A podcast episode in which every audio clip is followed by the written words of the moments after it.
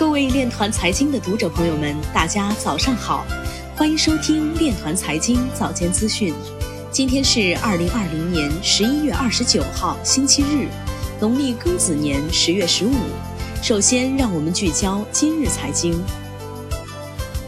波兰奥尔沈丁成为首个利用以太坊区块链提供紧急服务的城市。乌克兰数字化转型部发布加密货币教育网络节目。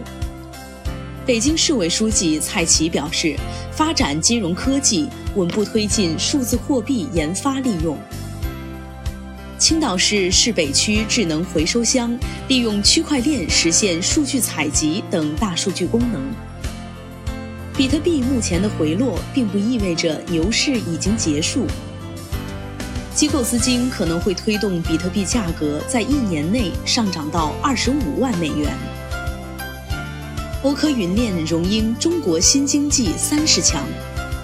加密托管公司 Copper 推出新工具，以连接其存储服务和 DeFi 应用程序。彭博社表示，尽管感恩节大跌，但比特币市场的深度和流动性很强。欧洲央行董事会成员表示，大型科技和稳定币可能会扰乱欧洲金融体系。今日财经就到这里，下面我们来聊一聊关于区块链的那些事儿。